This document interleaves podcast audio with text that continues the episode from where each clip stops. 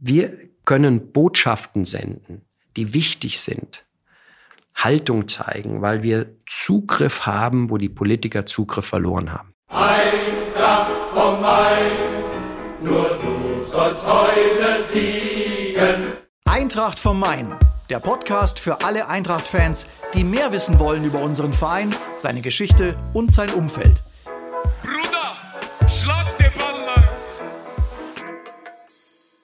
Dann herzlich willkommen zur Eintracht vom Main, dem offiziellen Podcast von Eintracht Frankfurt.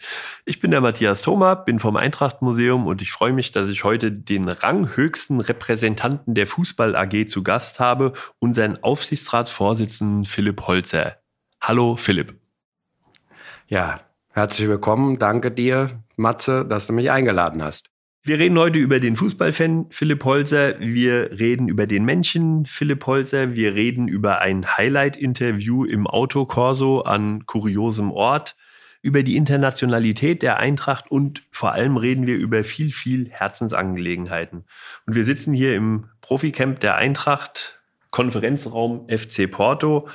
Philipp, du hast auch hier ein Büro im Proficamp. Was denkst du, wenn du hierher fährst und dich an den Riederwald der 90er Jahre erinnerst?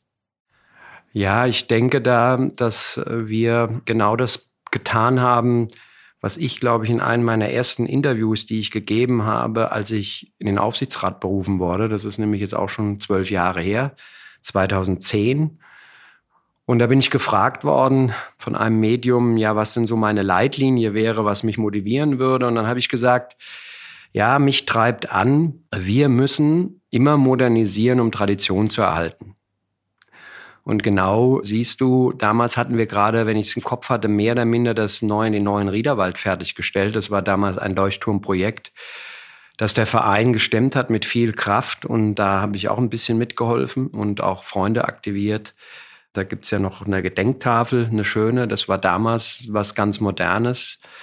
Jetzt zwölf Jahre später sitzen wir in unserem Proficamp und man nimmt Dinge so schnell selbstverständlich, aber es ist schon ein absoluter Meilenstein. Und ich fliege ja relativ viel noch und äh, man fliegt ja quasi auch über unser Stadion immer drüber und über dieses Proficamp und dann sieht man, wie wichtig das ist. Und ähm, dieses Proficamp, glaube ich, hilft uns in der ganzen Ausgestaltung auch sehr stark, Spieler zu gewinnen, die wir früher nicht gewonnen haben. Das muss man klar sagen. Und was auch genauso wichtig ist, wir haben endlich die Eintracht-Familie alle zusammen an einem Ort. Und ich glaube, wenn ich so in die Gesichter gucke, tut das allen gut und alle sind happy darüber. Alle sind happy, das haben wir eben erlebt, als wir uns im Foyer getroffen haben. Es ist Mittagspause, es ist Media Day, es werden Fotos gemacht. Also hier ist ein Kommen und Gehen. Wir sind hier über den sogenannten Marktplatz gelaufen, überall sind Leute. Und wenn man sieht, wie sich die Fußball AG entwickelt hat in den letzten Jahren, mit, ich glaube, fast 300 Mitarbeitern, hast du ja als Aufsichtsratsvorsitzender als oberster Mann der Fußball AG ja eine immense Verantwortung über das Ganze, was hier passiert. Spürst du diese Verantwortung? Spürst du den Druck, der auf dir lastet, wegen dem öffentlichen Interesse, das ja überall besteht? Ich glaube, wenn man so ein Amt übernimmt und ähm, nochmal, ich will es immer einbetten, da ich jetzt zwar erst seit zwei Jahren Aufsichtsratsvorsitzender bin. Aber ich bin seit zwölf Jahren Mitglied des Hauptausschusses. Das ist der innere Zirkel des Aufsichtsrats, dem der Aufsichtsratsvorsitzende, äh, der Stellvertreter ähm, Peter Fischer und immer der Vorsitzende Finanz- und Prüfungsausschuss angehört. Das war ich seit 2010. Also habe ich nun viel Zeit auch gehabt, mich vorzubereiten auf das Amt. Und ich glaube, das war auch gut so.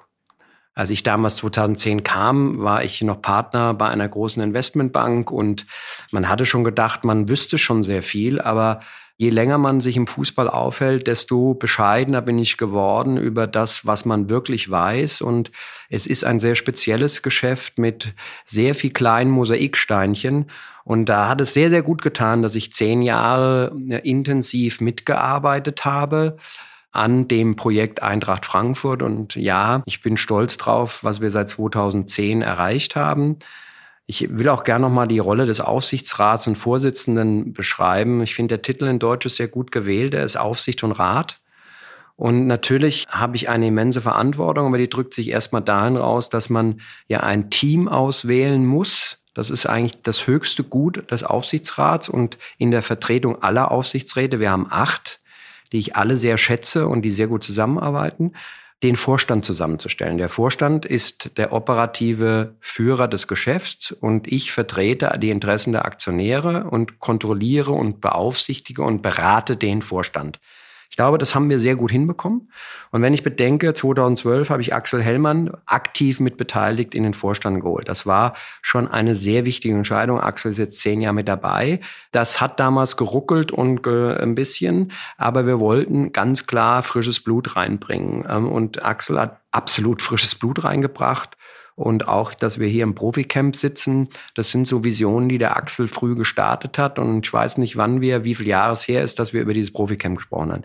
Dann kam ein paar Jahre später Oliver Frankenbach mit dazu. Wir haben also damals die Rollen dann aufgeteilt. Axel war ja erst Finanzvorstand, wurde dann Marketingvorstand und so Vorstand für neue Geschäftsfelder. Oliver für mich, den ich seit 2010 engstens kenne, weil er natürlich der Finanzfachmann war und er war immer der Finanzfachmann für mich. Das habe ich klar gesehen zum Finanzfachmann zu machen, dann Axel in eine neue Rolle gekommen und dann mit dem Abgang von Heribert Bruchhagen einen Sportvorstand mit Freddy Bobic zu holen, hatten wir eine, eine sehr, sehr gute Aufstellung und ich glaube, das war schon dann ab 2015 ähm, der ne, Schritt in die nächste Richtung. Und jetzt haben wir noch einen mit dazugeholt. Ihr könnt euch alle dran erinnern. Vor ein paar Wochen haben wir einen vierten Vorstand dazugeholt, über den ich mich auch sehr freue haben uns auch viel Zeit gelassen, nachzudenken, viele Gespräche geführt, aber Philipp Reschke passt sehr gut rein, weil Philipp Reschke ist ein Eigengewächs, genauso wie Axel Hellmann ein Eigengewächs ist, wie Oliver Frankenbach ein Eigengewächs ist und der sehr viel zu, für die Kultur der Fußball AG zu tun hat und natürlich am meisten medial bekannt war sicherlich meine Arbeit hinsichtlich Markus Krösche, der sich innerhalb kürzester Zeit, glaube ich, als ein sehr gutes Teammitglied in dem Vorstand entwickelt hat, unheimlich viele Impulse hier gesetzt hat, die Arbeit von Freddy Bobic sehr gut weiterentwickelt gehabt und ihm und seinem Team würde ich natürlich auch sehr viel Kredit geben für das, was wir in der letzten Saison erreicht haben mit Markus Kröche einen externen Fachmann geholt, der sich bei der Eintracht super eingefügt hat. Alle anderen, über die du jetzt gesprochen hast, auch Riesen-Eintrachtler, auch aus ihrer Sozialisation heraus. Und wenn wir jetzt noch mal an deine Anfangszeit denken. Also ich würde, natürlich kommen wir zum Aufsichtsrat, auch zu deinem Posten, den du hast, aber ich würde mal bei dir auch in der Kindheit und Jugend anfangen. Also wenn du jetzt von Axel sprichst, der ist Eintrachtler seit Kindheit. Wenn du Oliver Frankenbach, der ist Eintrachtler seit Kindheit. Bei dir war das auch so. Du bist auch seit Kindheit Eintracht-Fan, oder? Ja, ich bin ja ursprünglich in München geboren und damals, ähm, das war die Zeit, wo mein Vater noch für die Süddeutsche Zeitung geschrieben hat. Mein Vater ist ja dann mit 1973, da war ich noch nicht, glaube ich, ganz, äh, da bin ich gerade sieben geworden, um es genau zu sagen, sind wir dann nach Frankfurt gezogen oder nach Bad Homburg gezogen. Und ich gebe gern zu, wir hatten da in München als kleiner Junge lebten wir unterhalb der Berge und äh, das nahe der Isar und für Kinder war das also eigentlich ein Dorf, aber es war eine wunderschöne Kindheit. Und natürlich als Kind war ich sehr traurig, dass ich einen Ort wechseln musste. Fandest du Bayern interessant oder 1860? Nein, äh, ja, das ist so ganz früh, aber äh, da hat man nicht mehr so viele Berührungspunkte. Eigentlich kam ich dann und das, deswegen versuche erzähle ich es gerade. Ich war traurig. Ich weiß noch, man, äh, das ist ja nun gepflegte 49 Jahre her. Also, aber ich weiß das noch, als mein Vater uns erzählte, Kinder, wir ziehen jetzt nach Frankfurt. Da habe ich erst mal geweint, weil man als Kind keine Vorstellung hat. Aber den Deal, den ich gemacht habe, er sagt, okay, ich gehe mit Papi, so ungefähr. Ja, in meiner Wahrnehmung, was könnte ich da mitreden? Dann habe ich gesagt, aber dann, wenn ich äh, nach Frankfurt gehe, möchte ich gerne in einen Fußballclub gehen. Und dann hat mein Vater gesagt, okay, das darfst du dann. Und äh, dann sind wir nach Bad Homburg gezogen und ich bin in die Jugend der Spielvereinigung Bad Homburg gegangen. Und wenn du mich jetzt so fragst, was mich da so, dann weiß ich noch ganz, da war ich ganz klein, es, es, ich habe es nicht mehr so ganz auf dem Schirm, aber da habe ich ein Spiel gesehen, ein Vorbereitungsspiel der Spielvereinigung Bad Homburg ersten Mannschaft, die damals eine gute Mannschaft hatte. Das war damals immer ein Club, der in der Oberliga Hessen gespielt hat und das war damals die dritte Liga. Und die spielten ein Vorbereitungsspiel gegen Spielvereinigung Bayreuth. Damals ein sehr ambitionierter Zweitligist. Wie sich viele Dinge übrigens ändern und man im Fußball immer drauf gucken muss, wo sind plötzlich Vereine gelandet. Und in diesem Spiel spielte Spielvereinigung Bahn, ich weiß noch, auf dem roten Sand, einem Aschenplatz auf der Sandelmühle. Und Bayreuth war natürlich drückend überlegen und es spielte ein Tormann, ich glaube, der hieß Rüdiger. Und der hat so überragend gehalten. Gefühlt Ocker Nikolov in München, wo wir mal 0-0 gespielt hat und der Ocker, glaube ich, sein Bestspiel seiner Karriere 39 paar Jahren. Also das hat mich so beeindruckt, äh, weil ich sage es auch deshalb, die Tormann-Position in meinem Leben dann nochmal eine Rolle gespielt hat. Und so kam ich zur Spielvereinigung Bad Homburg und spielte da von dann sieben Jahren, bis ich dann auch mal in die erste Mannschaft kam. Meinen ersten Einsatz habe ich einen Tag von meinem schriftlichen Abitur gehabt. Da hatte ich eigentlich überhaupt keine Nerven dafür. Es war Spitzenspiel in Egelsbach. Unser damaliger überragender Tormann flog nach drei Minuten vom Platz wegen einer brutalen Tätigkeit. Und dann hieß es Holzer. Ich war eigentlich nur A-Jugendlicher, musste jetzt ins Tor. Die Headline in der Frankfurter Rundschau damals war, Holzer flog an allen hohen Bällen vorbei, aber auf der Linie überragend. Und wir spielten 0-0. Und am nächsten Tag habe ich mein schriftliches Abitur gemacht und Gott sei Dank ganz anständig. Und das war sozusagen, habe ich noch ein Jahr gespielt und bin dann studieren gegangen und ähm, habe dann, sag mal, das intensive Fußballspielen aufgehört, weil ich, sagen wir mal, es war schon sehr Profi getrieben. Also drei oder vier Leute damals aus meiner Mannschaft. Michael Kretzer ging zum ersten FC Saarbrücken. Lars Schmidt wurde äh, in der großen Zeit des Karlsruher SC bekannt, spielte dann auch noch, glaube ich, für unseren Korrenten Mainz 05. Ralf Haup hatte Einsätze bei Eintracht Frankfurt, glaube ich auch mal gegen Bayern München in dieser Phase, nicht so viele. Und da waren schon ein paar Jungs dabei, die richtig kicken konnten. Hattest du den Gedanken, Fußballprofi zu werden? Ja, natürlich. Jeder kleine Junge und ich bin gefühlt mit dem Ball ins Bett gegangen und bin mit dem Ball aufgestanden, habe jeden Ball, damals hatte man so Softbälle gegen Türrahmen geworfen, Tennisbälle, habe allein aufs Garagentor gekickt das war einfach so, ich bin zur Schule gegangen und danach habe ich meine Schultasche in die Ecke geworfen und wir sind kicken gegangen. Entweder sind wir gleich auf den Sportplatz unserer Schule gegangen oder wir haben, wir haben erst vorher so gekickt und dann haben wir, sind wir zum Training gegangen. Ich finde, habe es als unheimlich schön empfunden und ich glaube auch für meine Eltern, weil ich bin wirklich abends nach Hause gekommen, war todmüde. Hausaufgaben habe ich nicht so viele gemacht, muss ich zugeben und bin eigentlich in die Badewanne gegangen und bin eingeschlafen daraus hat sich auch meine Überzeugung entwickelt, dass Sport, jeder Mannschaftssport oder Sport überhaupt, für Kinder essentiell wichtig ist. Er ist und, und diese Überzeugung trage ich auch heute noch in meinem Herzen und äh, setze mich da auch in vielen Bereichen dafür ein und ähm, hoffe, und das hat auch ein bisschen mein Engagement bei der Eintracht, hat auch mit dazu tun, welche Leuchtkraft und welche Botschaften man eben senden kann in unsere Gesellschaft, um Leute zu überzeugen, das Richtige zu tun. Wenn man über dich liest, dann liest man, dass du eine sehr enge Verbindung zu deinem Vater hast. Werner Holzer, ein prägender Kopf der Frankfurter Rundschau. Was hat dein Vater dazu gesagt, als du Fußball spielen wolltest? Fand er das okay? Er hat mich zwar Fußball spielen lassen, aber ich gebe gern zu, er hat nicht das so Interesse gezeigt. Das ist auch anders, glaube ich. Diese Vätergeneration heute, diese Väter, die bei jedem Spiel am Platz stehen und eigentlich sich als Co-Trainer betätigen, auch nicht gut. Also er war das krasse Gegenteil. Ich habe zwei so Spiele, wo ich wirklich traurig war, dass er nicht mal zugucken gekommen ist. Wir haben ein Testspiel mal gegen Bayern München gehabt. Und dann habe ich auch gespielt mal gegen die U23-Nationalmannschaft, haben wir auch ein Testspiel gemacht, spielt der Armin Graz auf der anderen Seite. Der Armin kann sich nicht dran erinnern. Ich habe noch den Ausschnitt gefunden mit der Anstellung. Da fand ich es schade, dass er nicht kam. Aber ansonsten hat er das genau das unterstützt, obwohl er schon sehr darauf geachtet hat, dass da auch meine schulische Ausbildung nicht zu sehr drunter leidet. Also wenn die Noten ein bisschen abgerutscht sind, wurde schon mal so ein bisschen nach dem Motto, wir müssen hier schon eine Balance zwischen Sport und Bildung. Und ich glaube, er hat immer geschmunzelt über meinen Traum, Fußballprofi zu werden. Das hat er auch zu Recht gesehen.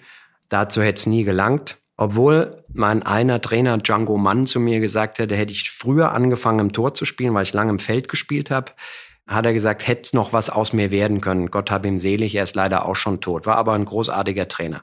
Hat sich dein Vater für Fußball interessiert oder? Jein, also nicht so.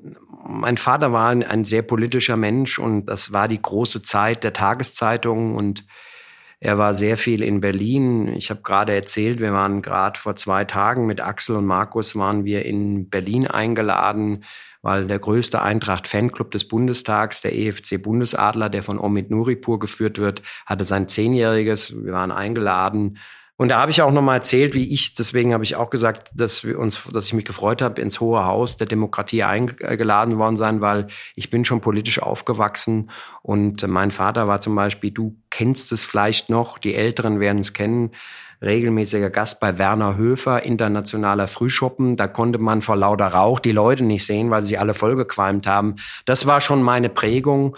Sonntagabend war Familienabend mit politischer Diskussion.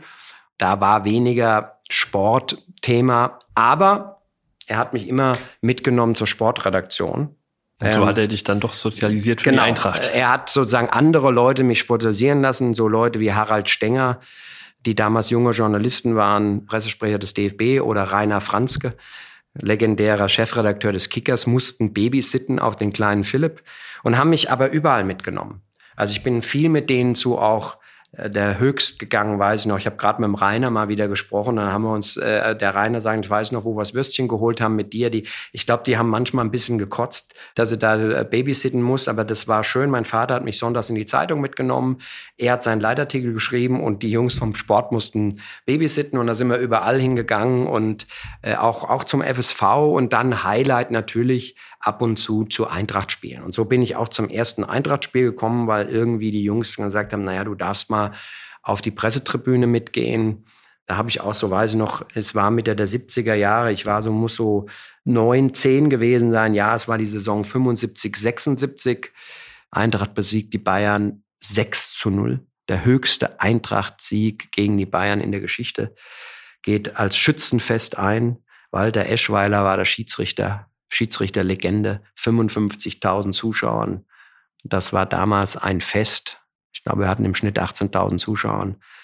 Und ich glaube, wir führten 5 zu 0 zur Halbzeit. Äh, es ging los mit Rüdiger Wenzel, Bernd Nickel, Jürgen Krapowski, wenn ihr es im Kopf habt, Bernd Hölzenbein, Willi Neuberger und dann in der zweiten Halbzeit Bernd Nickel nochmal. Ich glaube, es waren direkt verwandelte Ecke, die mich total fasziniert haben.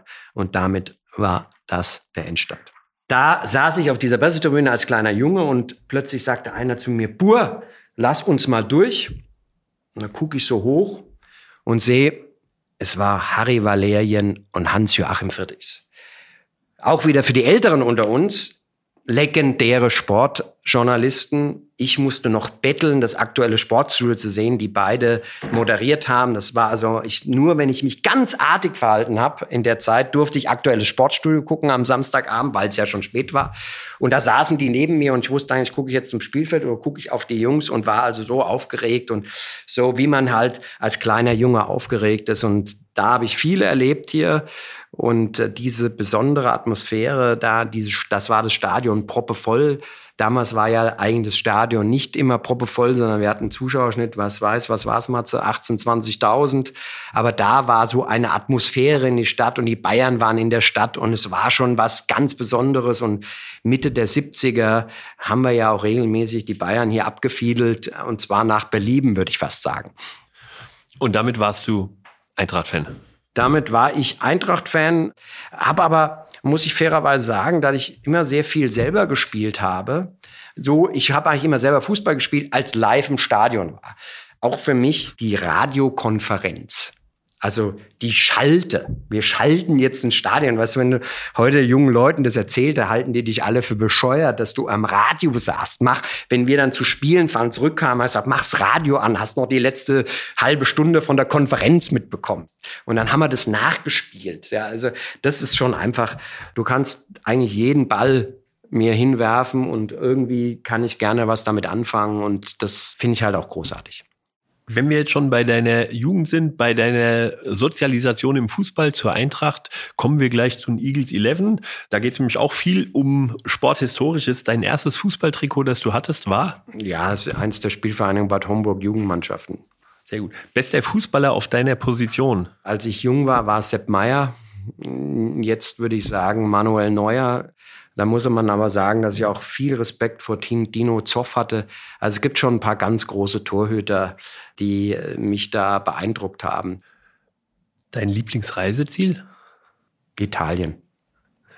Und dein Lieblingsessen? Italienisch. Lieblingsort in Frankfurt? Ich würde sagen, das ganze Mainufer auf der Sachsenhäuser Seite mit Blick auf die Skyline. Und in welche Band würdest du passen? Musikband? Pet Shop Boys. Dein erstes Eintrachtspiel, war das dieses Spiel gegen die Bayern? Ja, in der Wahrnehmung, glaube ich, jetzt, wenn du mich fragen würdest, war das schon dieses Bayern-Thema. Da kamen ja noch einige großartige Spiele danach. Ich kann mich auch an so ein Halbfinale erinnern. 79, 80, da hatten sie am Hinspiel 2-0 verloren. Und im Rückspiel haben sie dann gedreht und haben das Ding noch 5-1 gewonnen. Also so eine, quasi so eine Eintracht, wie wir heute sie auch wieder ein bisschen erleben. Weißt du, in, in der Euroleague geht alles irgendwie. Wenn man das heute sich so vorstellt, also das ist schon spannend, welche Dynamik das genommen hat. Und da können wir ja gerne, oder vielleicht reden wir nicht drüber, die 90er, äh, wo sich natürlich ein Scheideweg für unseren Club entwickelt hat und wo wir uns jetzt da von dem auch immer noch, ähm, ich will nicht erholen müssen, aber ich glaube, man muss äh, zurückgehen. Für mich natürlich 2010 dann und äh, was ist da passiert, der Abstieg und so. Also da äh, kommen wir noch Zu hin. 90er, 90er Jahren kommen wir noch. Was ich nur ganz kurz an unsere Hörer sagen wollte, dieses Halbfinale 1979, 80 Bayern gegen Eintracht Europapokal Halbfinale im Olympiastadion, 13.000 Zuschauer. Also da konnte man einfach zum Europapokal Halbfinale fahren, 13.000 Zuschauer. Bei uns war es natürlich voll das Rückspiel. Ja. Idol deiner Kindheit? Also auf eine gewisse Art und Weise war mein Vater sicherlich so eine Vorbildfunktion. Es gab unheimlich viele Sportler. Ich muss auch sagen, Tennis, wenn ich mal so auch, ist auch was mich immer fasziniert hat, so ein Björn Borg. Mit Björn Borg haben wir dann einen Lieblingssport neben dem Fußball vielleicht auch? Tennis? Tennis, dann spiele ich auch sehr gern Tischtennis. Da bin ich auch dazu gekommen, weil ich mir mal meine Schulter verletzt habe und dann ging Tennis nicht mehr so gut, bis ich jetzt wieder viel trainiert habe und jetzt geht's auch wieder sehr gut. Dann ähm, habe ich schnell gelernt, dass die größte Jugendtischtennisabteilung bei Eintracht Frankfurt ist. Und da habe ich mich dann auch so ein bisschen engagiert und ähm, habe dann auch durfte dann auch mit ein paar guten Spielern immer spielen. Äh, Seitdem ich ein bisschen dabei bin, haben wir auch drei- dreimal den Aufstieg. Jetzt haben wir ganz knapp den Aufstieg verpasst. Gibt es auch einen ganz tollen äh, Abteilungsleiter Tischtennis, Norbert Schneider. Das ist auch so für mich auch immer äh, wichtig. Die Eintracht ist ja viel mehr als Fußball, das ist ja ein Breitensport. Und wir haben, glaube ich, jetzt gefühlt, jetzt haben wir noch Bob dazu geholt. Also die, der mich anrief, haben gesagt, wir haben jetzt Bob. Haben wir gesagt, ja, geht's noch eigentlich? Wo ist denn das Eis? Aber passt natürlich zur Leichtathletik. Aber Tischtennis ist super auch, weil du es wirklich auch im Winter mehr machen kannst. Und ähm, es ist ein unheimlich gut, also auf Englisch sagst du Hand-Eye-Coordination, ist angeblich ist auch sehr gutes Training gegen Alzheimer, also Gehirntraining. Und wenn man das richtig macht, eine Stunde Tischtennis hält, bist du auch ziemlich platt danach.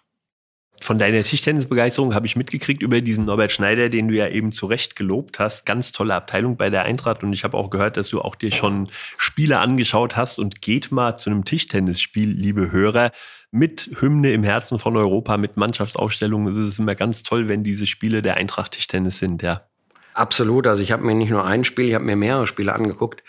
Weißt du, wenn du mal selber eine Sportart machst, hast du einfach eine andere Wertschätzung dafür, wie die Leistung ist, was andere tun müssen, um das Spiel zu machen. Deswegen finde ich es immer wichtig, dass man alles mal probiert, um dann zu sehen, wow, und das ist schon ein richtig gutes Niveau.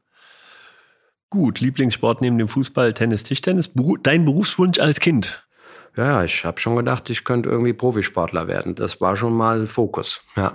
Mit wem hast du dich bei der Spielvereinigung Bad Homburg am besten verstanden? Du hast eben einige Spieler genannt, die beim KSC groß wurden. Du hast Ralf Haupt genannt. Wer war so dein, dein bester Kumpel da? Naja, ich glaube, ähm, wenn ich meine Jugendmannschaft zurückgucke, äh, da kann ich dir heute noch die Aufstellung sagen. Und es war eigentlich eine ganz tolle Mischung. Wir hatten so die Hälfte der Mannschaft waren Leute mit mir, die quasi im Gymnasium Abitur gemacht haben und die andere Hälfte waren super Jungs. Ähm, Der eine ist Dachdeckermeister geworden, der andere ist Elektromeister, Uwe Lachmann, linker Verteidiger. Jetzt wird er wahrscheinlich lachen. Ich kann noch alle Namen sagen.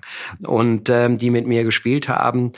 Aber diesen Zusammenhalt und dieses Zeit, wenn ich dann, ich bin öfters mal einer meiner Lieblingslokale in der Region, ist ganz in der Nähe von der Sandelmühle. Und dann meine Lebensgefährtin ist schon, sage ich immer, komm, wir gehen jetzt nochmal und gucken nochmal auf die Sandelmühle drauf. Und da wird's mir irgendwie, das ist so, da hab ich fast, da wird's mir so schwer ums Herz, weil ich weiß, dass ich das, was ich da hatte, nie mehr erleben werde in meinem Leben. Das ist gone. Also deswegen, da gibt es eine Menge Leute aus der Mannschaft. Ich weiß, dass sie sich treffen. Vielleicht nutze ich das hier nochmal als Aufruf. Wenn ihr da mal zuhört, ich würde mich freuen, wenn ihr euch mich mal einladet wieder zum Treffen. Ich würde sehr gerne kommen. Gut, das waren die Eagles 11. Philipp Holzer, wir kommen jetzt zum nächsten Part. Wir gehen mal in deine berufliche Laufbahn. Du hast hier Betriebswirtschaftslehre studiert, hier in Frankfurt an der Uni. Du warst Investmentbanker in New York, London, Frankfurt. Was hast du an der Uni Frankfurt geschätzt? Was hat dir gefallen? Was waren deine Orte als Student? Ich hatte vielleicht, wenn nur eine Sache, wenn man nochmal so zurückgeht im Leben und überlegt, hast du alles richtig gemacht oder was würdest du denn vielleicht anders machen? Viele muss ich sagen, ich bin sehr dankbar. Ich habe viel Glück gehabt im Leben. Ich habe viele Chancen im Leben bekommen und habe eigentlich schon genau das gemacht, was ich machen wollte. Und auch das, was ich jetzt mache, ist sicherlich auch eine Herzensangelegenheit. Ich hatte aber auch mit einem damaligen Spieler aus der ersten Mannschaft bei Bad Homburg, es war ein Amerikaner, ich glaube, der hieß Jermaine Meyer. Und der hatte mir eigentlich angeboten, ein Fußballstipendium zu nehmen im Eckert College in St. Petersburg in Florida. Und da ärgere ich mich schon, dass ich das eigentlich nicht gemacht habe.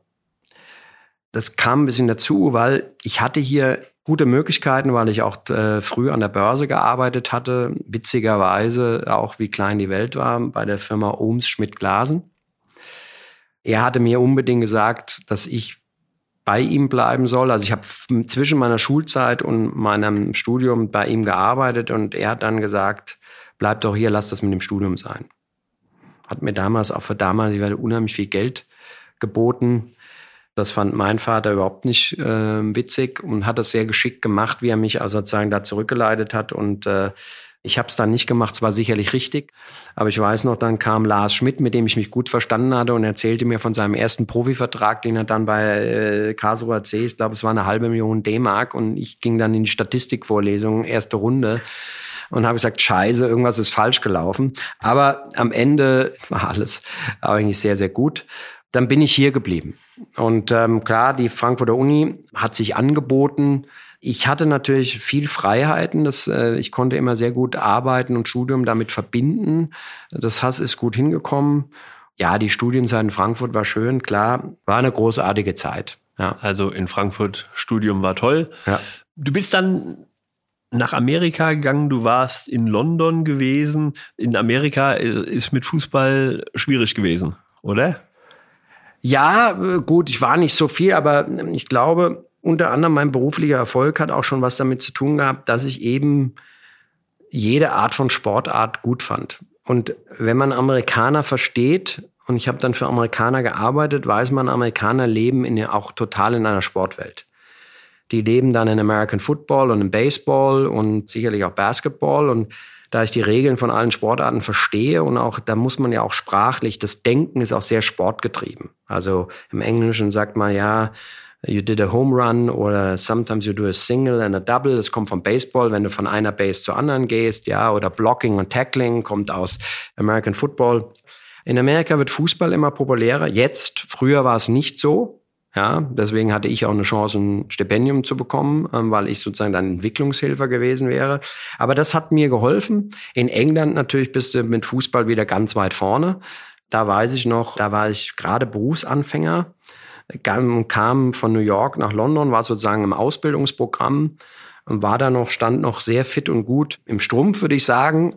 Und da kam mein oberster Boss und sagte, okay, Philipp, heute spielen wir gegen unsere, also unsere Division gegen Investmentbanking. Also ich war äh, in einer anderen Division, die hieß Markets Division und heute Investmentbanking. Und er hat gesagt, ich habe gehört, du kannst was, du spielst mit. Und ganz klar, verlieren wollen wir gegen die auf keinen Fall. Das waren so, und dann habe ich gesagt, ja, tut mir leid. Lee hieß der, super Typ. Habe ich gesagt, aber ich, du, ich habe hier einen Anzug gerade an und wenn ich jetzt nach Hause fahre und ich habe eigentlich nichts und hat er in seine Tasche gegriffen, hat gesagt, hier 200 Pfund, geh an den Sportladen, kauf dir Sachen. Diese Sachen habe ich heute noch. Die habe ich nie weggeschmissen, weil damals natürlich war ich noch ein bisschen drin, habe ich wirklich sehr, sehr gut. Ich habe überragend gehalten. Damit war ich bei diesem Lee Vance plötzlich auf einer ganz anderen, der hat mich wahrgenommen. Also normalerweise war ich irgendwo der 180. im Reihen Glied und vollkommen irrelevant. Später in meiner Karriere bin ich dann nach Frankfurt gekommen. Und da kam der immer als einer meiner obersten Bossen, hat dann zu mir immer gesagt, Philipp, also, weißt du was, ganzen Tag Meeting. Oh, das ist mühsam. Weißt du, wir zwei, wir machen auch ein Meeting, aber wir gehen eine Stunde zusammen Squash spielen. Weil das spielt ja gerne Squash. Er hat gesagt, sorg dafür, dass wir von mittags zwölf bis eins schön Squash spielen können. Also bin ich mit dem Squash spielen gegangen. Haben uns da einen heißen Fight geliefert. Ich habe ihn auch nicht gewinnen lassen, hat er auch gut vertragen. Diese Dinge haben mir total geholfen. Also ich glaube, dass es absolut wichtig ist, zu verstehen als Deutscher und später habe ich den Leuten das auch erklärt, wir sind hier Botschafter für eine andere Kultur in einem Land und wir müssen permanent übersetzen, was machen die Amerikaner anders, was machen sie hier und was machen wir gut und so. Und da hat mir der Sport unheimlich geholfen, um, glaube ich, da Später haben wir auch eine eigene gute Fußballmannschaft bei Goldman gehabt. Das weißt du vielleicht auch, wir haben immer. Dann haben wir auch ein paar Spiele mit Goldman gegen die Traditionsmannschaft gemacht. Diese Zusammenhalt dieser Fußballmannschaft innerhalb von Goldman war was ganz Besonderes. Sozusagen vom Pförtner bis oben. Ich habe natürlich immer mitgespielt. Daraus ergeben sich wieder spezielle Momente. Sport als Klebstoff, auch im, im Berufsumfeld. Absolut. Ja. In London war es natürlich einfacher mit Fußball. Hattest du in London Lieblingsmannschaft? Bist ja, du oder hast du dir mal alle Stadien Ich habe mir alles angeschaut? natürlich angeguckt. Ja, ich habe natürlich immer zugesehen, wenn man deutsche Kunden da hat, habe ich gesagt, ich habe eine großartige Idee, komm, wir gehen zum Fußballspiel. Da Was habt ihr gemacht? West Ham? Arsenal? Ich bin am liebsten zu den Spurs gegangen, White Hart Lane. Wir hatten natürlich, du weißt, der Spurs Club ist eigentlich stark jüdisch geprägt. Goldman Sachs ist auch eine jüdische Bank. Insofern gab es viele, die da Karten hatten. Du musst, weißt ja, in England ist gar nicht leicht, an Karten zu kommen es ist schon was sehr Besonderes gewesen, muss man sagen. Ähm, auch ein, ein zweiter Artikel, weiß ich noch, den ich gemacht habe, der ist jetzt auch knapp zehn Jahre her. Du weißt, es war, ähm, wir sollten uns an Arsenal orientieren. 2013 hat mich Heribert Bruchhang noch ordentlich für beschimpft, was ich für ein Träumer wäre. Und ähm, habe ich gesagt, erst, erstmal, Heribert, muss man immer Ziele im Leben haben. Zweitens, äh, les mal aufmerksam den Artikel. Da ging es darum, dass der äh, legendäre Arsene Wenger immer eigentlich junge Spieler geholt hat, die besser gemacht hat und verkauft hat. Die haben also quasi zwar nie die Champions League, also die Premiership gewonnen, aber sie waren immer in der Champions League und der hat eigentlich immer ein, ein positives äh, Transferergebnis abgeliefert. Das kommt ja den Zuhörern bekannt vor. Und das war eigentlich so diese Überlegung, dass wir dann später Arsenal in London schlagen, leider ohne Fans. Ähm, ich weiß noch, ich wäre beinahe aus der Loge rausgeflogen, weil ich ähm, zweimal, das ist ja streng, da äh, in der sozusagen, das nennt man in England Owners Box, äh, das, was bei uns die Eintracht-Loge ist, weil ich da aufgesprungen bin und gejubelt habe. In Chelsea wäre mir das beinahe auch passiert. Beim 1-1, äh, das ist ein bisschen absurd, muss ich sagen. Das gefällt mir überhaupt nicht, ja, dass man da nicht dieses Miteinander hat.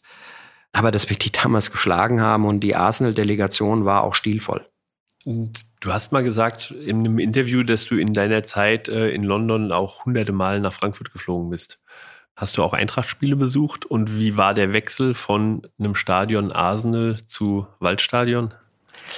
Nee, ich weiß noch, ähm, meine erste Begegnung mit Heribert Bruchhagen war, glaube ich, gefühlt aus dem Kopf 2005 ich war gerade Partner geworden bei Goldman. Er kam und wollte so ein bisschen für die Eintracht werben und da hat er mir dann mal so eine Schnupperkarte gegeben. Saß ich irgendwie aber hinterm Tor im halbfertigen Waldstadion in Umbau noch. Das war so die erste Thematik, wo ich wieder und mit diesem neuen Stadion mich ähm, auseinandergesetzt habe, äh, weil ich ja dann von 2000 bis 2004 in London war da habe ich nicht so viele Spiele gesehen, aber dann 2005 äh, kam ich dann mehr zurück. Dann haben wir auch hier Business Seats genommen und war dann sehr regelmäßig, ich würde sagen, ab 2005 ähm, gefühlt kein Heimspiel mehr verpasst, weil ich dann auch wieder hier war und habe das auch immer genutzt, um auch Kunden mitzunehmen, äh, um die spezielle Atmosphäre hier zu zeigen.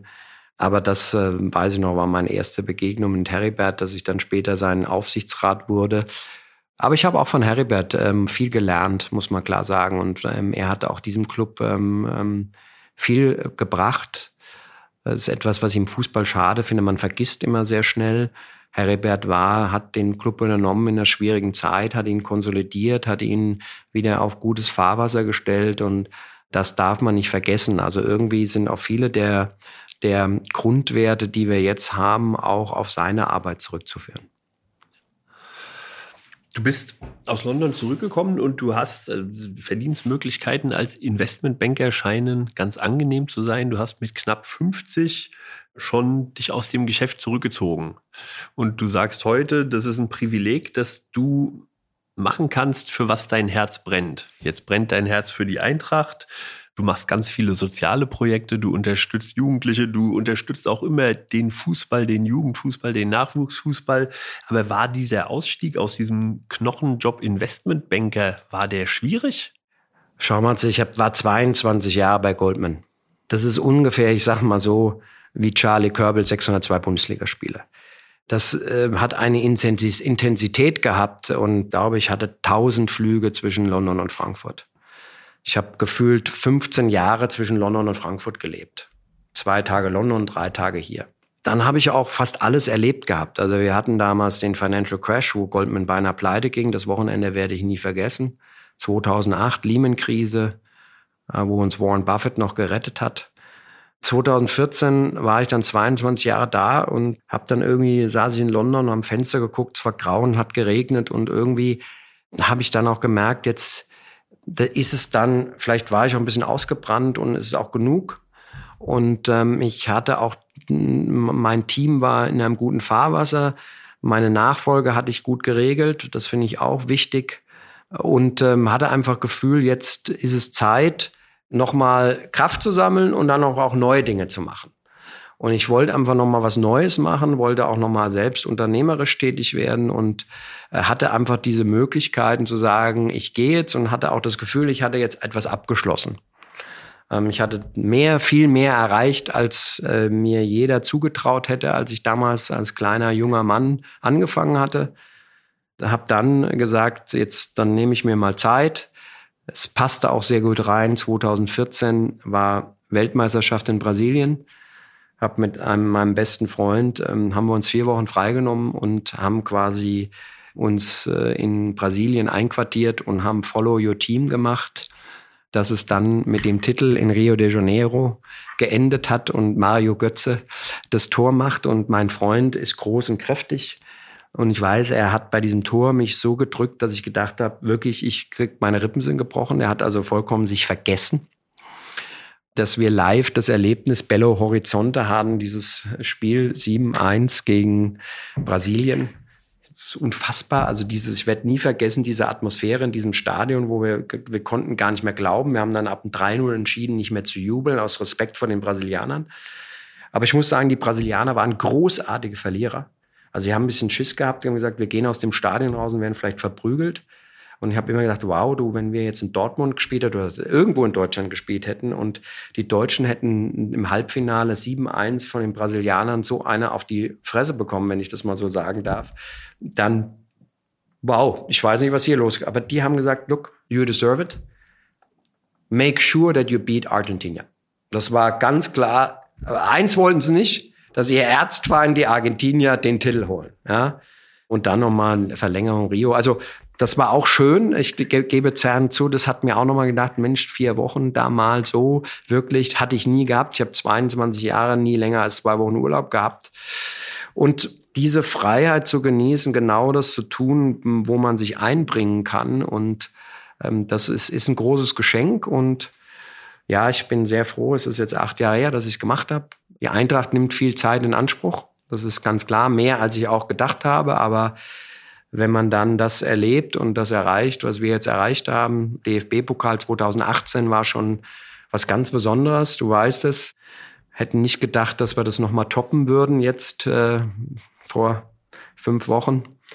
Und äh, dann äh, freust du dich natürlich. Und wenn du merkst, es gehen auch Dinge voran und hier, wir sitzen im Proficamp und es sind, weißt du, es ist vieles, was schon, wo du ein klein, kleiner Teil des Teams gewesen ist, um Dinge zu bewegen. Natürlich, der Druck ist da. Du hast mich nach Druck gefragt. Aber wenn man Verantwortung übernimmt, ist immer Druck. Man muss, finde ich, ein gutes Team drumherum haben. Das haben wir. Ich habe dir gesagt, sowohl der Vorstand ist außerordentlich gut. Ich glaube, ich habe kürzlich mal gesagt, unser Vorstand ist schon Champions League in der Bundesliga. Ich bin auch sehr dankbar mit meinen Kollegen im Aufsichtsrat. Ähm, das ist ein sehr guter Austausch, ein unheimlich vertrauensvolles Miteinander und das zieht sich durch alles durch. Und ich glaube, das ist auch ein kleiner Teil dessen, dass wir da jetzt sind, wo wir jetzt sind.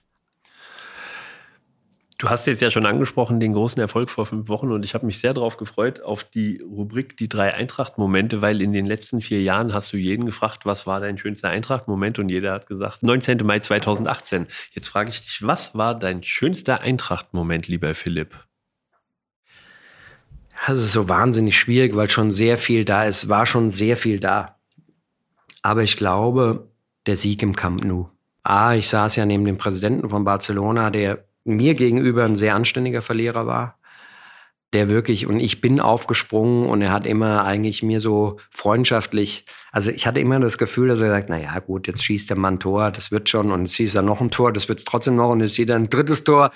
Und ich habe bis zum Ende eigentlich auch gezittert. Und dann hatte ich ja auch die Möglichkeit, äh, war ich, das mache ich ja selten, aber war ich dann unten mal auf dem Platz und habe mal, glaube ich, wenn man im Camp Nou 3-2 gewinnt, dann geht man mal runter und gratuliert auch dem Protagonisten vor Ort, unten zu stehen und plötzlich, wie du gesehen hast, dass 30.000 Menschen in Weiß in diese Kurve gehen. Also wenn ich drüber rede, kriege ich eine Gänsehaut und da war ich irgendwie, du hast ja schon den großen weißen Block gesehen, aber du hast noch mehr plötzlich gesehen, wie viele Eintrachtler im Stadion waren. Wir hatten natürlich auch tolle Eindrücke schon tagsüber in der Stadt. Und plötzlich stehst du vor dieser Wand vor 30.000 Eintracht-Fans in Weiß. Und ich glaube, das wird auch ein Weltrekord für die Ewigkeit sein weil ich, in Zukunft wird Barcelona die Ticketvergabe anders machen. Es ist das größte Stadion der Welt und dass wir sie so ausgetrickst haben im positiven Sinne und ihr Businessmodell, das ist nämlich, wenn man ganz ehrlich ist, ist es natürlich ihr Geschäftsmodell. Die Leute, die äh, Bestandskunden oder Dauerkartenkunden verkaufen immer ihre Karten an die Touristen, weil Barcelona das auch will. Dann wird ein Trikot gekauft und es wird durchs Barcelona Museum gegangen und das ist Teil des Geschäftsmodells. Wir haben es ein bisschen ausgetrickst ausgetrickst halt. Und da äh, haben wir sie auf dem falschen Fuß erwischt. Da musste dann auch der arme Ticketchef gehen.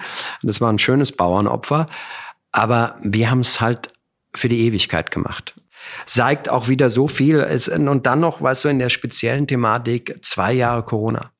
Zwei Jahre dieses wirkliche Leiden unter Corona. Und hier, ich sitze eine Saison, wir spielen die beste Bundesliga-Saison und es ist kein Zuschauer da.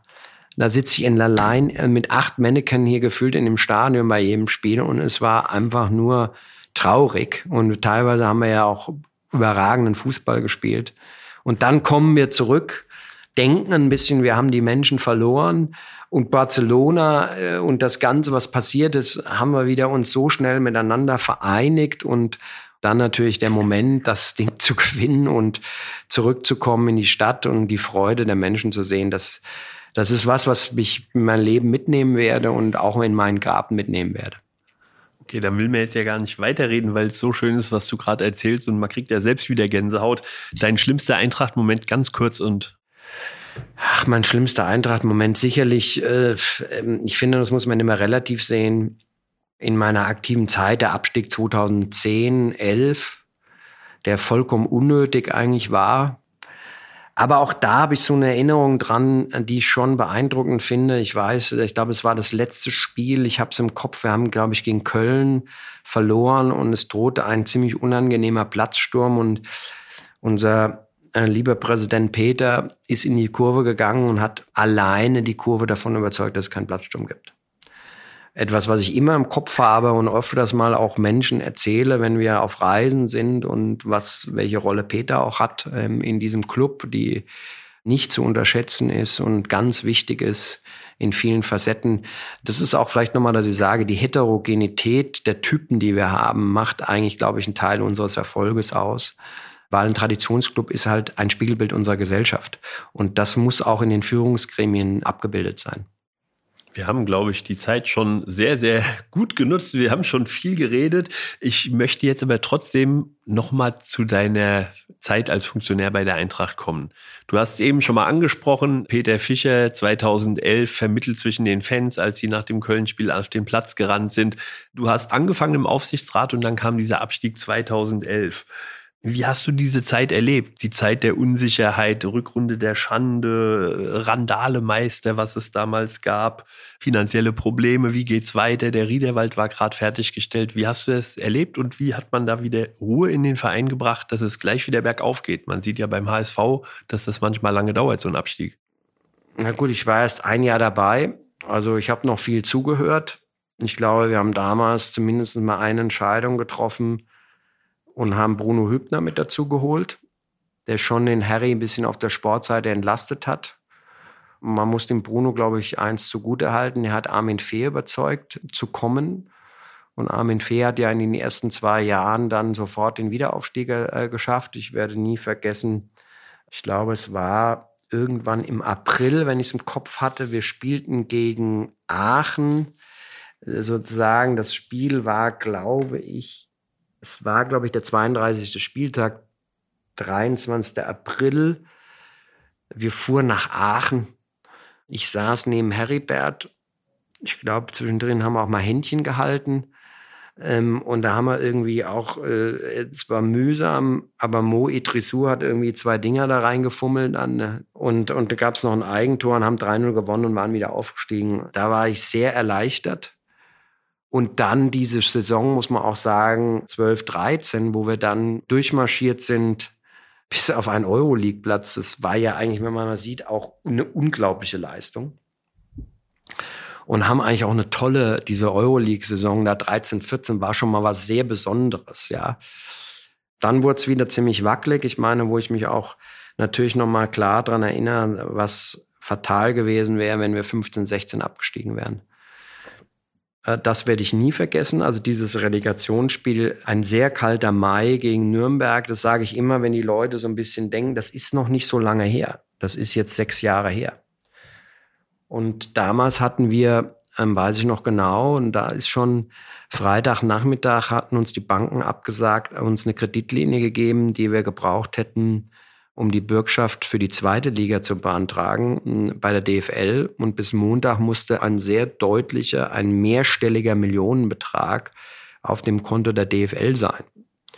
Und an das Wochenende haben wir dann schön rotiert und habe ich mit Olli Frankenbach äh, noch viel gemacht und getan, dass wir dann noch drei Privatpersonen gefunden haben, die sozusagen sich bereit erklärt haben, das Geld sozusagen kurzerhand ähm, auf dem Konto einzu. Sonst, wenn wir das nicht gehabt hätten und wenn abgestiegen, hätten wir keine Lizenz für die zweite Liga gehabt. Also wir hätten, glaube ich, rein theoretisch gar nicht mehr antreten dürfen zum Rückspiel. Dann auch dieses spezielle, ich werde es nie vergessen, diese erst Doping-Geschichte Marco Russ, dass sich dann als tragischer ähm, Krebs herausstellte. Was ich aber, glaube ich, gespürt habe, was im Rückspiel die Mannschaft für Marco gespielt hat. Und irgendwie wollte die Mannschaft nicht verlieren und wollte für Marco auch nicht verlieren. Und dann haben wir da den lichten Harry Severovic, der irgendwie seinen Schlappe reingehalten hat. Ein bisschen ein Tor, wenn du mal drüber nachdenkst, wie auch Raphael Boré jetzt das 1-1 in Filia, was da draußen links durchgesetzt. Damals war Gacinovic, der sich endlich mal körperlich durchgesetzt hat, das den Ball in die Mitte gebracht hat. Und der Severovic, glaube ich, zwischen zwei Verteidigern durch und hat da seinen Latschen da reingehalten. Es war die Kappe, glaube ich, und hat da das wichtige Tor gemacht. Mein Gott, das war, das war brutal wichtig. Und dann, werde ich auch nie vergessen, kam ja Freddy Bobic und ähm, ich hatte die wunderbare Aufgabe, Freddy mitzuteilen, wie viel Geld wir eigentlich zum Investieren haben.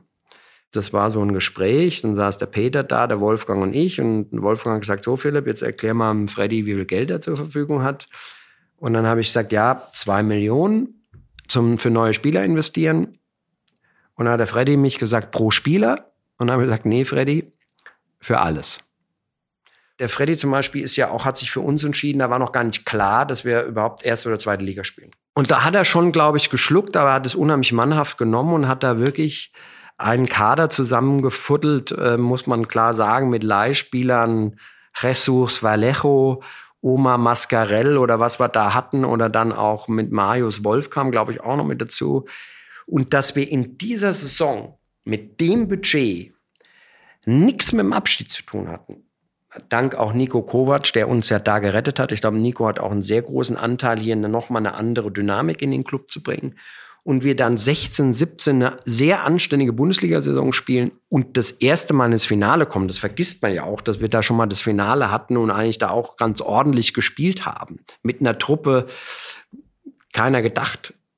Und dann im nächsten Jahr wieder nach Berlin kommen und das Ding gewinnen, auch nach den Querelen, haben wir auch wieder alle vergessen, Nico weg in Richtung Bayern München und alles war ja schon wieder, äh, alle haben ja auch schon wieder den Untergang gesehen. Und dann das Ding gewinnen und dann die Euroleague-Saison spielen, da fliegen wir erst, glaube ich, gegen Ulm raus, äh, war ja so, also wenn man mal bedenkt, sehr viel Parallelen, neuer Trainer, fliegen in der ersten DFB-Pokalrunde raus, jetzt sind wir wieder rausgeflogen und dann am Ende haben wir einen Euroleague-Pokal geholt. Also das sind so Dinge, da, da, da sieht man, wie volatil dieses Geschäft ist und wie man oft immer wieder sich zurücknehmen muss und sagen muss, wo kommen wir her, wo wollen wir hin, was sind die richtigen Dinge, Ruhe bewahren und sich nicht immer im Tagesgeschäft, das ist ganz wichtig für mich, den langfristigen Blick zu wahren und sich nicht durch kurzfristige Tagesgeschäfte von einem langen Weg abbringen lassen. Seit 2016 geht es quasi bei der Eintracht bergauf. 2017 Pokalfinal, 2018 Pokalsieg, jetzt Europapokalsieg. Wie erklärst du dir das, dass alles jetzt glatt geht? Der, der Axel Hellmann hat am Römer gesagt, dass es eine Metaebene im Fußball geben muss. Wieso hält Trapp in der 118 Minute den Ball und wir gewinnen das Ding?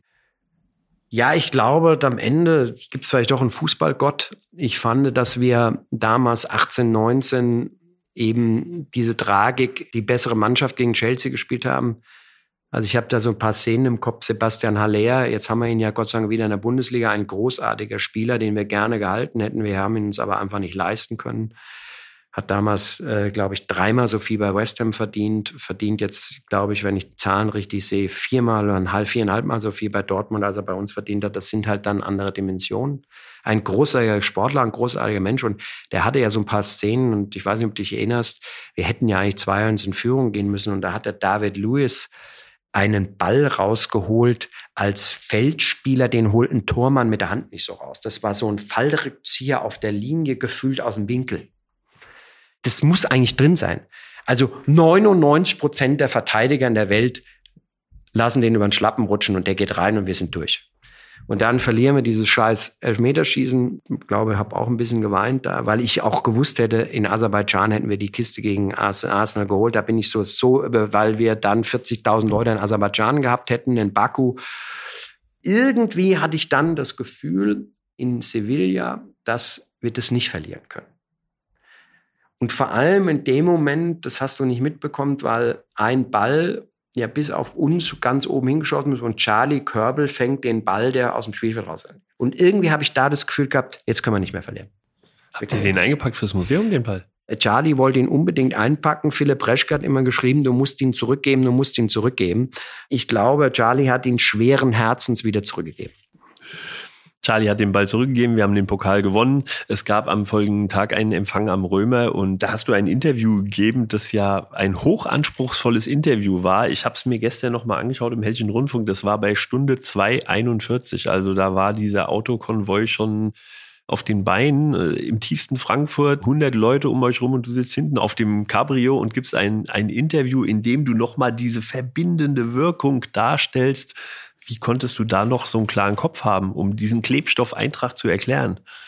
Zwischen Peter Fischer, du saßt mit Peter Fischer im Auto. Also ja, ich habe auch seit langem da mal ein Bierchen getrunken und vorher habe ich ein Stück Pizza gegessen, dem mir ähm, einer, da hat einer, da ich, wir hatten ja ewig nichts gegessen und einer hatte so eine leckere Pizza und da habe ich gesagt, darf ich mir ein Stück nehmen? Das Ganze muss man sich auch vorstellen, der Wagen fuhr ja noch. Und ich musste den, den Markus Philipp festhalten, damit er nicht vom Wagen rutschte. Also das war sicherlich ein sehr spezielles Interview, wie Dinge sich halt ergeben aus dem Moment heraus. Aber A, habe ich mir oft gedacht, hoffentlich guckt mein Vater von oben zu weil er hätte sich sicherlich gefreut, weil gerade dieses Thema, da bin ich ganz klar, dieser Klebstoff, dieses äh, und das ist ja wirklich mein Mantra. Es, es gibt ein ganz wenig, was unsere Gesellschaft so noch zusammenhält wie der Fußball. Arm, reich, alt, jung, Religion, scheißegal. Und das hast du an dem Tag nochmal so miterlebt. Und wir haben so viele Leute weinen sehen. Und wir haben auch gestandene, muss ich sagen, Finanzfachleute, wirklich geschrieben, dass sie heulend zu Hause saßen oder auch heulend da am Straßenrand. Einige haben mir gesagt, wir sind, ich bin da gekommen und ich wollte eigentlich dich sehen, aber ich habe die ganze Zeit nur geheult. Ich kann die Namen nicht sagen, aber Bankvorstände, die du nie, weißt du, so erleben würdest. Aber ist egal, du hast auch ganz andere gesehen. Und äh, das wollte ich einfach nochmal zum Ausdruck bringen Und gerade nach diesem Corona, weißt du, dass wir nach dem Corona das wieder, weißt du, wir hatten schon ein bisschen die Befürchtung, dass der Fußball irgendwie seine Anziehung verloren hat. Und, äh, und weißt du, wir die Leute jetzt nur noch zu Hause sitzen und FIFA 25 spielen und es eben nicht so ist. Dann war mir auch eine Sache wichtig und ich will sie hier auch nochmal wiederholen dass wir nicht nur das Finale gespielt haben, sondern dass wir es gegen die Glasgow Rangers gespielt haben. Ein Fest für den Fußball, wirklich ein Märchen, weil nach allen Möglichkeiten und theoretischen Abwandlungen war die Möglichkeit, dass Eintracht Frankfurt und Glasgow Rangers das Euroleague-Finale spielt, würde ich mal sagen, eine Wahrscheinlichkeit unter ein Prozent. Und ich muss sagen, das hat mich auch schwer beeindruckt. Wir hatten ja mehr Glasgow Rangers-Fans in Sevilla als Frankfurt-Fans. Und diese Fans waren sowas von anständige, großartige Verlierer, wie sie ihre Mannschaft gefeiert haben. Unsere Fans sind bessere Dauersänger, ganz klar. Aber ich habe nicht einen Glasgow-Fans gesehen, der nicht mir, uns gratuliert hat. Und das muss ich sagen, hat mich so beeindruckt in der Melange. Das war mir auch wichtig, dass das nochmal rübergekommen ist dass dieses British Fair Play, das die 59er schon immer erwähnen von dem Spiel gegen die Rangers im Halbfinale 1960. Was mir auch auffällt, immer wenn ich die Bilder vom, vom Römer-Empfang sehe, dass du dieses multikulturelle Frankfurt, das siehst du bei diesem Empfang, was da auf den Straßen ist, alle Altersklassen und jeder freut sich für die Eintracht. Also jeder freut sich, ob er ein riesen Fußballfan ist oder einfach nur dabei ist, diese Lebensfreude. Was kann denn die Eintracht deiner Meinung nach leisten für diesen sozialen Zusammenhalt, für Integration, für Demokratieverständnis, die großen Fragen? Ja, ich, ich glaube sehr, sehr viel und da bin ich auch sehr stolz drauf, auf die Haltung unseres Clubs. Da fühle ich mich auch wohl. Das, hm, glaube ich, verstehen auch viele, dass ich da auch mich in der Tradition meines Vaters sehe. Die Zeitung, wie er geschrieben hat, ist eine sozialliberale Zeitung gewesen, eine sozialliberale Plattform. In der großen Zeit der Zeitung war das auch ein echtes Meinungsmacherorgan. Mein Vater hat ja auch mehrere Bücher geschrieben, sehr viel über seine Auslandsgeschichten und er hat mir immer zu besonderen Anlässen ein Buch geschenkt und hat mir eine persönliche Widmung reingeschrieben. Und in ein Buch, er, hatte, er hat zwei Bücher geschrieben, wo er auch große Preise gewonnen hat. Den Theodor Wolf Preis hat er mir reingeschrieben über den Vietnamkrieg. Für Philipp mit der Bitte, immer daran zu denken, dass die Wahrheit sehr schwer zu finden ist. Und das habe ich auch auf seinen Grabstein geschrieben. Und das treibt mich schon. Und es äh, beunruhigt mich, dass in unserer Gesellschaft diese Themen zu viele einfache Lösungen für sehr viel komplexe Probleme aufgerufen werden. Da müssen wir sehr aufpassen. Die Welt ist unheimlich schwierig geworden, sehr komplex geworden. Mein Vater hat immer zu mir gesagt, Philipp, wir müssen total aufpassen. Zwei Drittel der Gesellschaft kommt noch mit mit der wahnsinnigen Entwicklung. Wir müssen aufpassen, dass wir ein Drittel nicht verlieren. Und da kommen wir wieder, der Fußball. Wir können Botschaften senden die wichtig sind, Haltung zeigen, weil wir Zugriff haben, wo die Politiker Zugriff verloren haben. Und das muss jedem klar sein, der hier äh, eine Verantwortung übernimmt, äh, vor allem auch den Spielern, dass wir hier in einer sehr demokratischen Kultur dieser Club, du hast sehr viel geleistet. Auch mein Dank dazu, Mamatze, für deine Arbeit, die du leistest im Museum, für die Aufklärungsarbeit. Wo ist unsere Geschichte? Wo sind unsere Wurzeln? Wo haben wir Fehler gemacht in unserer Geschichte und wollen sie nicht, dass wir sie wiederholen? Das ist eigentlich das, was mich auch brutal fasziniert. Und ähm, da kann ich einfach äh, der Trainer heutzutage im Sport und besonders kann Kindern etwas sagen, was der Lehrer nicht mehr kann, die Eltern nicht mehr können und so weiter. Wir haben ja eigentlich einen Mangel an Vorbildern. Unsere Fußballer sind Vorbilder ähm, und wir müssen auch sicherstellen, dass sie sich so verhalten. Jede Mannschaft soll der Fußball in seiner Ausgeprägtheit schon um, unheimlich viel leisten und da ist jeder, äh, jeder, der hier in dem Club Verantwortung übernimmt, auch aufgerufen, dies zu tun und deshalb engagiere ich mich auch wahnsinnig gern für diesen Club und setze auch viel meiner Freizeit ein, um einen kleinen Beitrag zu leisten. Das war jetzt so ein schönes Schlusswort, dass ich gar nicht weiterfragen will. Ich habe vorhin im Vorgespräch gesagt, ich habe 26 Fragen aufgeschrieben. Wir haben jetzt vielleicht 16 oder 17 abgearbeitet. Aber das heißt ja nicht, dass wir uns nicht nochmal treffen. Ähm, Philipp, ich danke dir ganz, ganz herzlich. Es war ein hochinteressantes Gespräch. Komm gerne wieder, mach weiter. Und beim nächsten Mal sprechen wir dann über deine Vision bei der Eintracht. Vielen Dank, Matze, und vielen Dank auch für deine tolle Arbeit und mach auch weiter so, weil sie tut uns gut.